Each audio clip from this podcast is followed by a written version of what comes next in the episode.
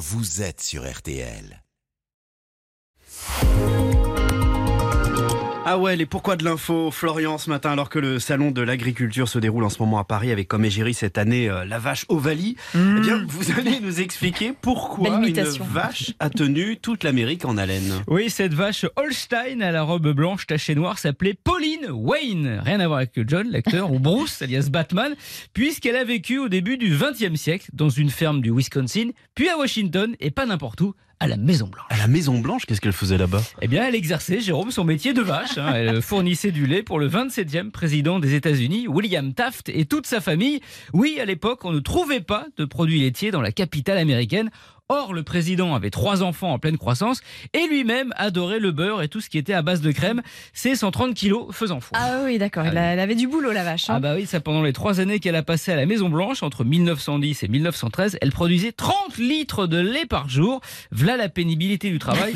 Surtout qu'elle a dû bosser jusqu'à l'âge de 7 ans et la fin du mandat de Taft. Et elle a un pas de CGT, la Confédération Générale des Trailleurs, pour la défendre. Ceci dit, pas besoin, car tout le monde l'adorait, cette Pauline Wayne, surtout le président. La preuve, quand elle a donné naissance à un veau, il l'a baptisé Big Bill, qui était son surnom. Ah, ouais, c'est une vraie star, cette Pauline Wayne. Eh ben voilà, une star. Elle a eu droit à une vingtaine d'articles dans le Washington Post. Il y avait même des interviews fictives où on la faisait parler. Euh, C'était une sorte de Kim Kardashian à cornes, notamment quand drame national, elle disparaît. Oh on non. est en 1911 et l'Amérique et le président sont en Mais panique. comment elle disparaît? Eh bien, William Taft euh, ac- accepte qu'elle participe à l'équivalent américain du salon de l'agriculture qui se tient à Milwaukee. Ce sera la vedette. Il est même prévu que les visiteurs puissent repartir avec un flacon de son lait vendu 50 cents de l'époque. On l'installe dans un wagon VIP, Very Important Pauline, et là, eh bien, elle se volatilise. Pendant deux jours, la Maison Blanche lance un avis de recherche dans tout le pays, FBI et compagnie. vrai Ouais, ouais, on finit par la retrouver du côté de Chicago où Non. elle a échappé belle. Comment ça? Eh bien, en fait, les gars des chemins de fer se sont trompés et ont attaché le wagon de Pauline Wayne à un autre train qui partait direction les abattoirs de Chicago où il était promis un, un avenir de hamburger. Heureusement, bah oui, oui.